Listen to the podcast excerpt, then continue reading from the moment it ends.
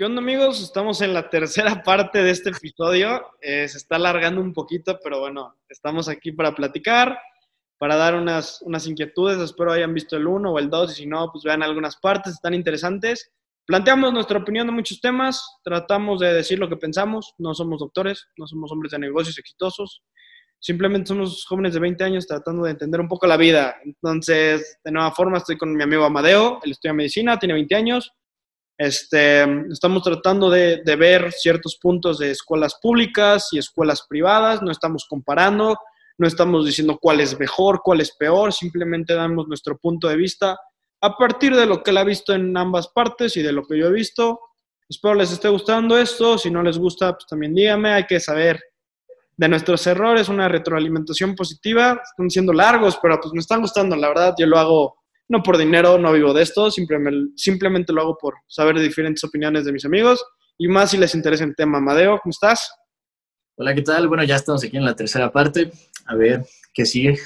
bueno, pues es, nada más nos falta un tema por tocar y bueno, ya saben que van, van llegando muchos temas cada que, cada que hablamos de uno. Entonces, lo interesante de esto, perdón si, si creen que divagamos, o, pero pues, son una plática, son una plática. Pues eh, hablando de, las públicas y las privadas, quiero hablar un punto que es el más importante, que es el proceso de admisión. Siento que muchas personas tenemos una percepción muy distinta de pública y privada, me incluyo, de lo que yo he vivido, de lo que tú has vivido. ¿Tú qué opinas? ¿Cómo es el proceso de admisión en ambas partes? Te escucho. Pues eh, depende totalmente de la universidad. Hay universidades públicas con un examen de admisión muy sencillo, hay otras que le ponen muchas trabas y, y, no sé, yo siento que pues debes de prepararte bien dependiendo, hay, hay, hay universidades que te piden un precurso y si no pasas ese precurso no te dan no te dan chance de hacer el examen. El derecho, hay, examen, bueno. te dan derecho de hacer su examen de admisión. Ya, hay otros que dicen, va, nada más paga la cuota del examen y te espero tal día para que hagas el examen. Y ya. Okay, aquí a mi percepción, lo que yo he vivido es que en, escuelas privadas y lo que he visto es que el proceso de admisión, y lo pregunté con, con una muestra de, de, jóvenes de escuela privada, y todos dicen que es muy fácil, o sea, llegas, haces un examen de matemáticas, español y de inglés, y son preguntas muy básicas, te dan tu puntuaje, vas al cajero, o haces la transferencia y pagas, pagas tu, tu preinscripción o tu inscripción y ya estás dentro, te dan tu número de estudiante y ya, eh, nosotros no nos tenemos, o bueno, esas personas no se preparan para un examen previo. Y por ejemplo, aquí en donde nosotros vivimos, pues hay, hay, una universidad que tú la, has de conocer, que es la UAB, o la conoces, ¿no? Que es donde pues hay gente que hace cursos para poder entrar, para poder presentar el examen, ¿no? Que gente lucra, exalumnos. Entonces, yo la percepción, perdón, perdón, nada más déjame acabar mi idea, la percepción que tengo es que en las públicas sí se preparan mucho, hacen exámenes y y este, es más minucioso el proceso. ¿Tú qué opinas? Esa es mi percepción por lo que... Pues es que, como, como, decía, como, como bien decías, luego si buscas cursos para la UNAM, porque, o sea, si para esa universidad hay mucho más para la UNAM. Ok. Y hay cursos que van desde los 15 mil pesos. 15 mil pesos un curso para prepararte para un examen de admisión. Y y muchos cursos se la limpian, se, se, lavan las manos diciendo, este curso no te garantiza entrar a la escuela. Te daremos las herramientas y todo dependerá de ti. Y es que es muy cierto, ¿no? Sí. Es, muy, es totalmente cierto. Entonces, pero qué negociazo, o sea, al, año miles y miles de, personas quieren estudiar este, pues, la universidad, ¿no? Y ahora imagínate cuánto dinero se han de meter. No están, bueno, es que como tú dirías, o sea, sí están como lucrando con los sueños de una persona, porque 15 mil se, me hace mucho, 15 mil se me hace mucho para un curso. Para un curso y que no te garantice, vas a entrar, nada más es como igual y te va bien, igual y no. Sí se me hace mucho, a mí también, la verdad. Pero pues a fin de cuentas es un negocio, ¿no? Entonces está, pues está, está, está, interesante.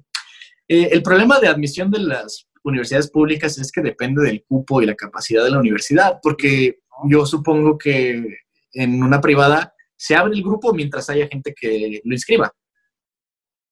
Sí, sí, sí, sí. Es que ahí, es muy, muy distinto, ¿no? O sea, lo que yo he visto es que en las privadas y lo que me han contado es que entran muchos, o sea, no hay un límite de alumnos, creo. Bueno, a mí no me ha tocado ver un límite de alumnos. Entran muchos y ya nada más ven cuántos este, programas se imparten, cuántas clases. Pero sí, en, en, en esta universidad que platico necesitan mínimo 15 alumnos para que se abra la clase en un salón.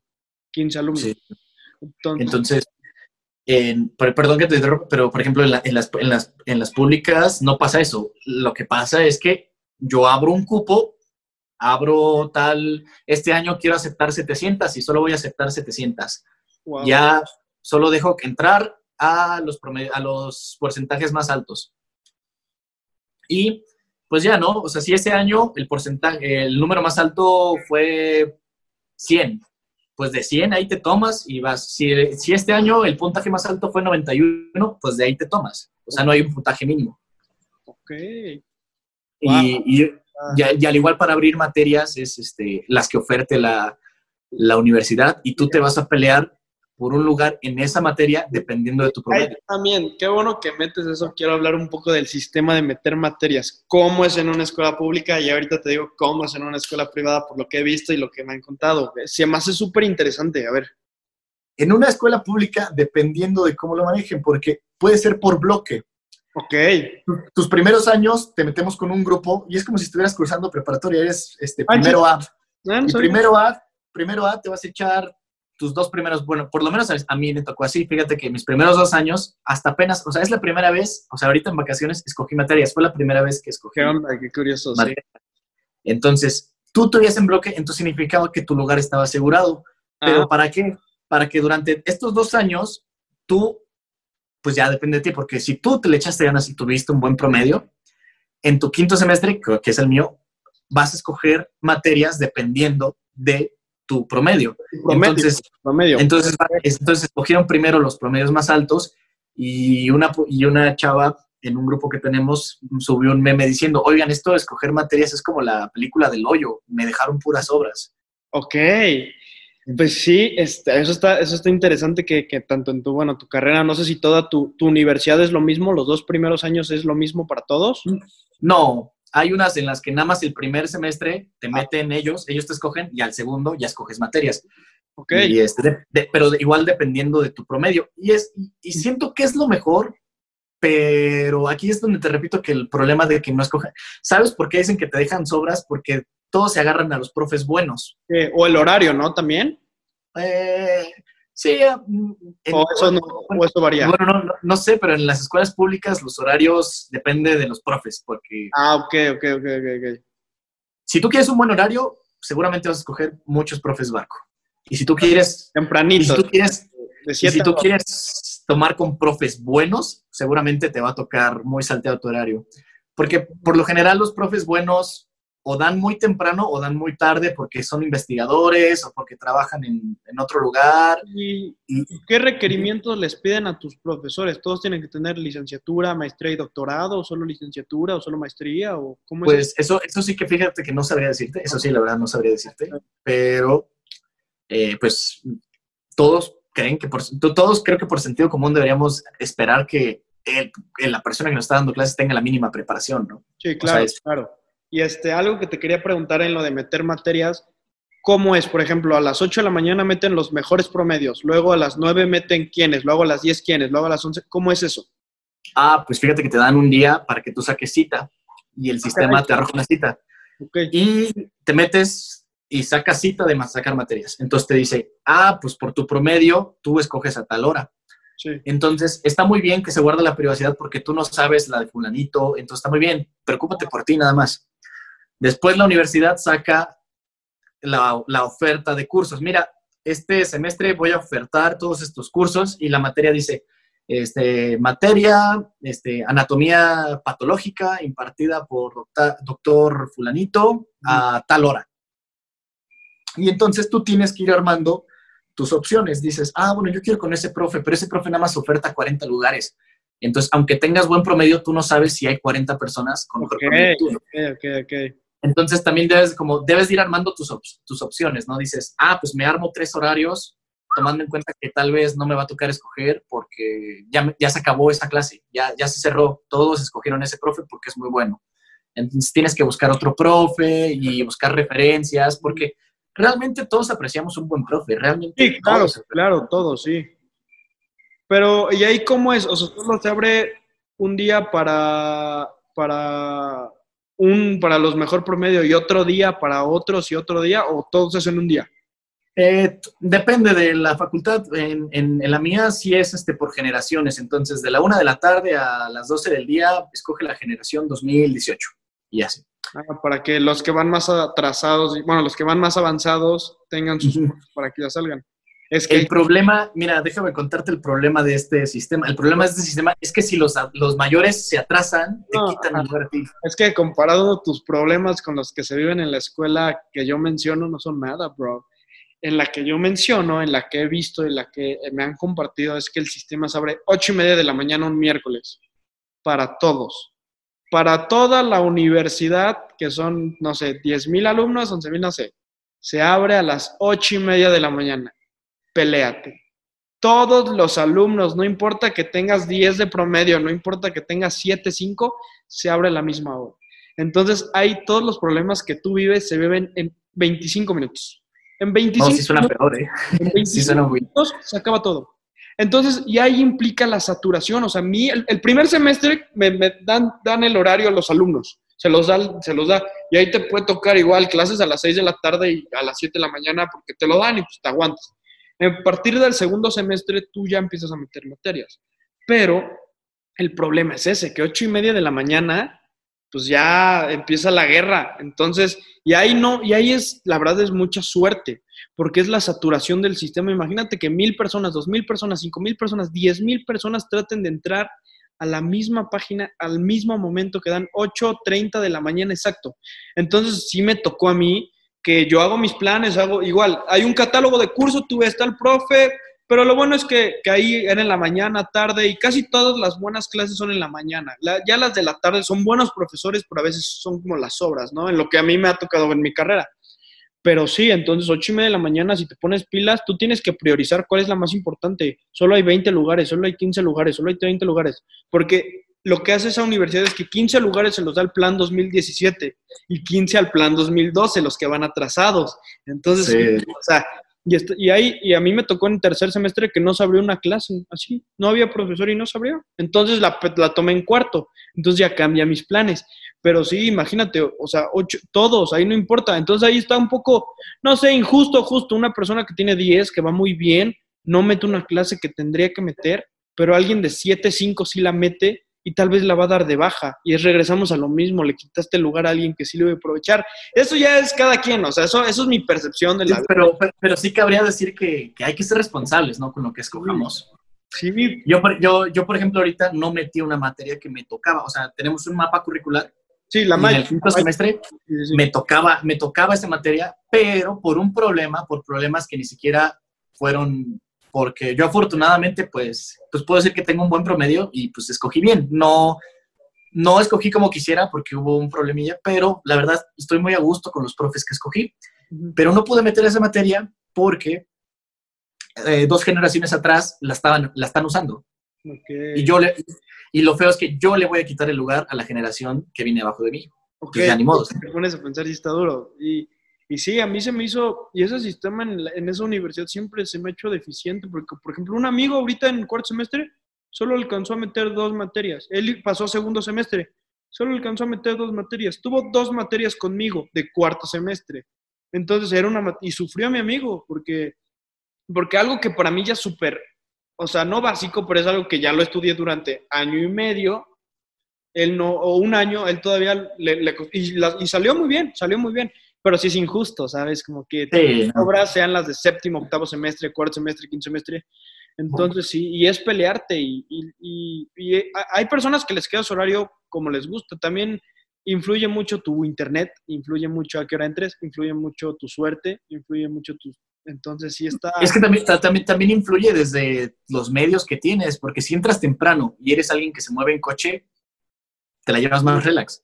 Si eres alguien que usa transporte público, es más pesado invertir más tiempo en irte en... Pues a mí me tocó conocer una chava en primer semestre, estoy obviamente no voy a decir nombres porque no, está de más y menos, ¿no? Que la conocí, ¿no? Y eran como las 2 de la tarde y era mi última clase y dije, no, pues ahorita me voy a ir a comer y ya no regreso. Le dije, ¿tú qué haces? No, pues tengo clase ahorita de, de, de, de 3 a 4.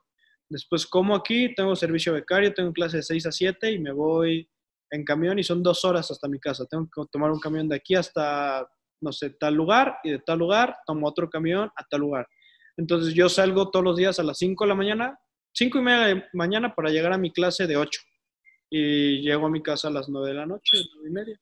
A veces se descompone el camión y no llego, entonces sí es complicado, ¿sabes? Yo siento que debería haber más justicia. Obviamente, y es mi opinión, yo digo, porque hay gente que se puede transportar en coche y vive a 5 minutos y o vive caminando y hay gente que vive a dos horas, ¿no? Pero eso ya es Pero sí, lo que te platico de, de, meter materias es un caos, entonces sí se me hace injusto. Por, por ejemplo... pero, por lo que podemos ver es, es casi igual, ¿no? Sí, yo tengo buen promedio y a mí me conviene, ¿no? Pero qué tal si a mi amigo que no le va tan bien, ¿sabes? Entonces sí, no sé.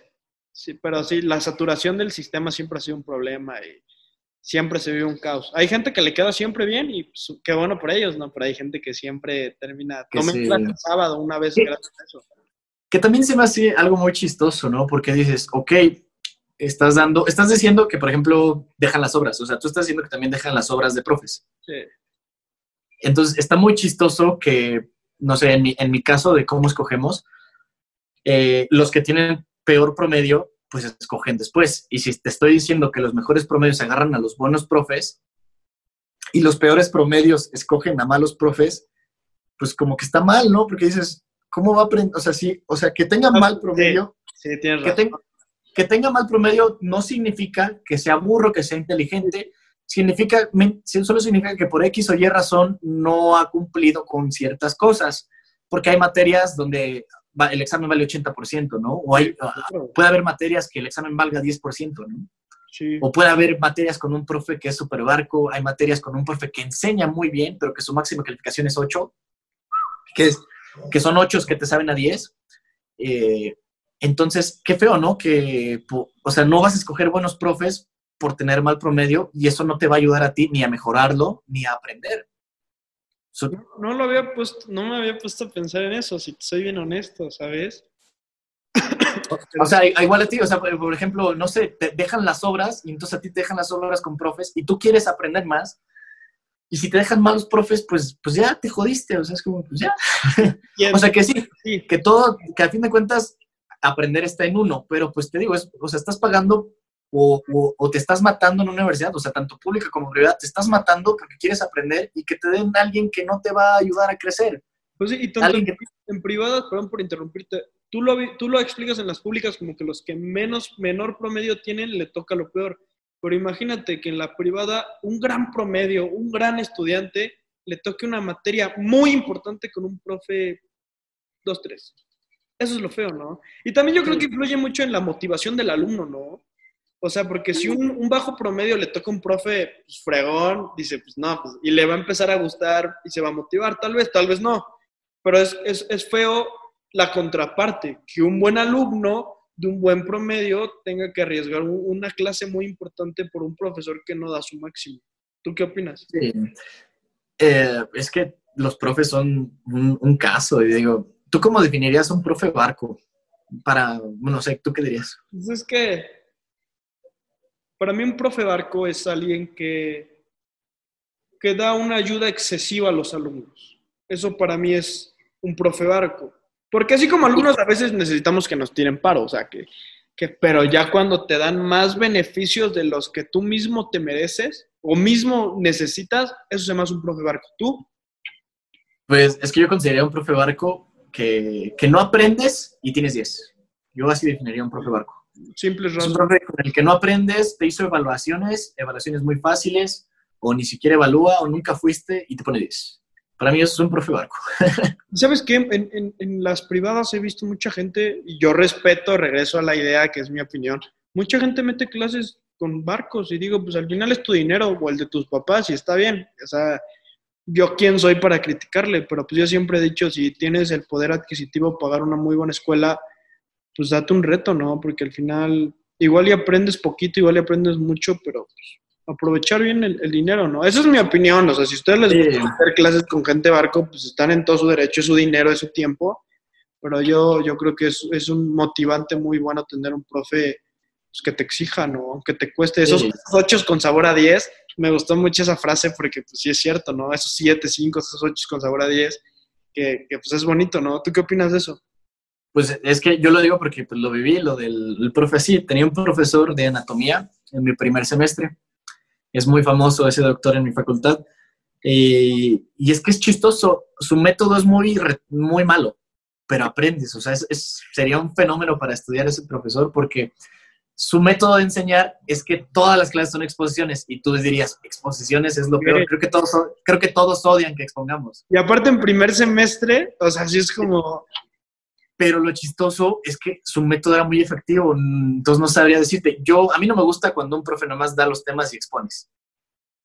Pero, ¿sabes tal vez por qué funcionaba ese método? Es que eran exposiciones increíbles, o sea, nos forzó a hacer a todos exposiciones increíbles, o sea, no eran exposiciones mediocres. Y, su primer examen fue una lección de vida para todos, ¿no? O sea, varios sacaron uno, varios sacaron dos, y, el, profesor te, calificaba así, o sea, tú entrabas, el día que entregaba la calificación, iba mencionando, fulanito de tal, tienes dos.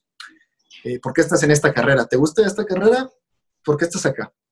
Y ya, este, fulanita, tiene, sacaste cuatro en el examen. Este, oye, esperaba, esperaba más de ti, como que aparentas saber más de lo que realmente sabes.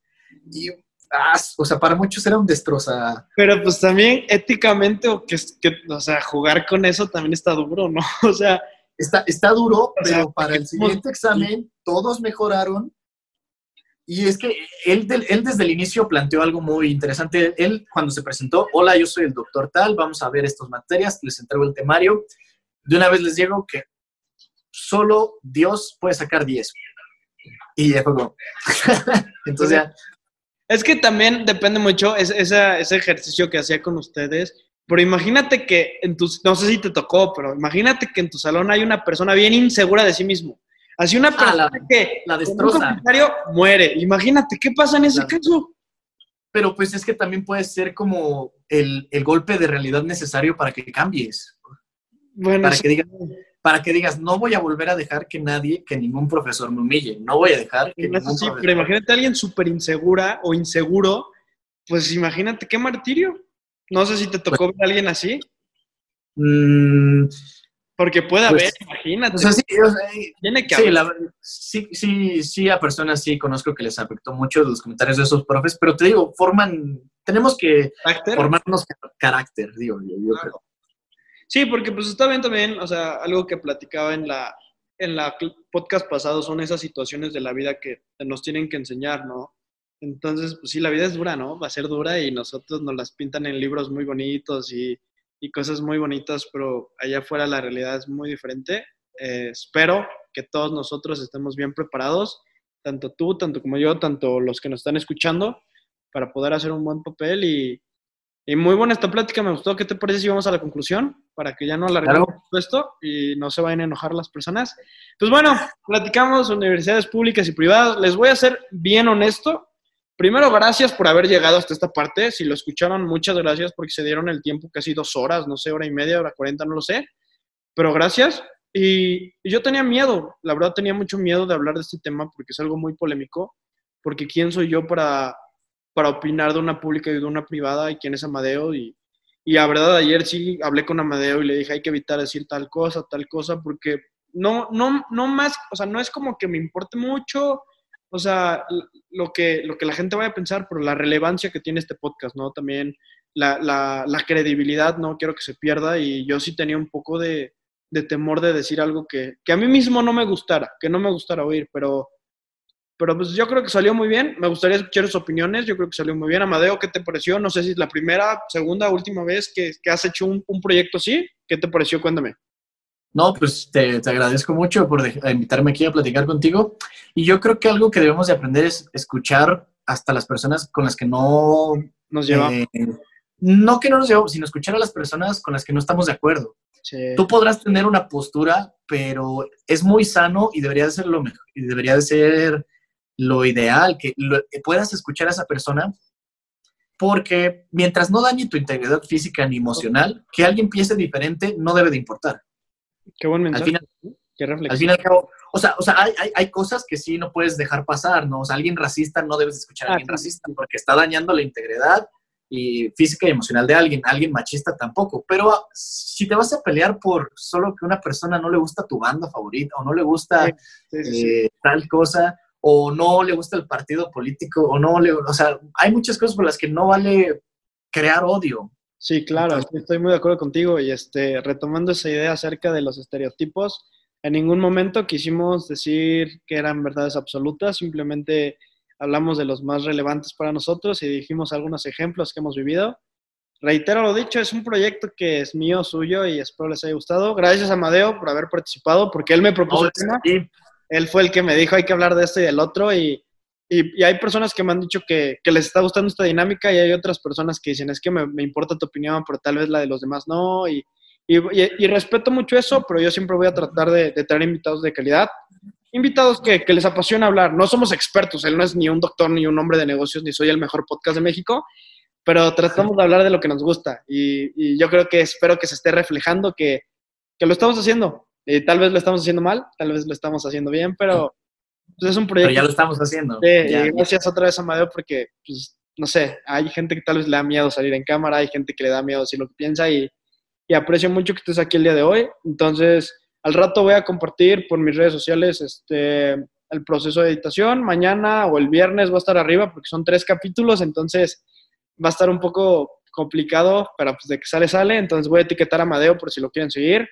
Este, y muchas gracias, Amadeo. Unas últimas palabras. No, pues te, digo otra vez muchas gracias por permitirme estar aquí contigo. Yo creo que es padre que, que podamos plasmar nuestras opiniones y les digo, todo para escuchar, porque no es, sería increíble que entendiéramos lo que piensan todos, pero lamentablemente no hay forma de que escuches lo que piensan todos, porque todos tenemos algo que aportar, así sea mínimo o poco, todos tenemos algo que aportar. Entonces, pues, y estos medios, estas actividades, pues, ayudan a que eso. Entonces, lo padre sería que todos pudieran este, plasmar sus ideas en el mundo. Perfecto, pues solo para despedirme otra vez, muchas gracias. Si no soy cuándo, cuándo nos vamos a animar a decir todo lo que pensamos. Perdón si la edición no es la perfecta o si el video no es el mejor, hacemos lo que podemos con lo que tenemos. Entonces, gracias Amadeo y si no soy cuándo. Yo soy Eduardo Rivera.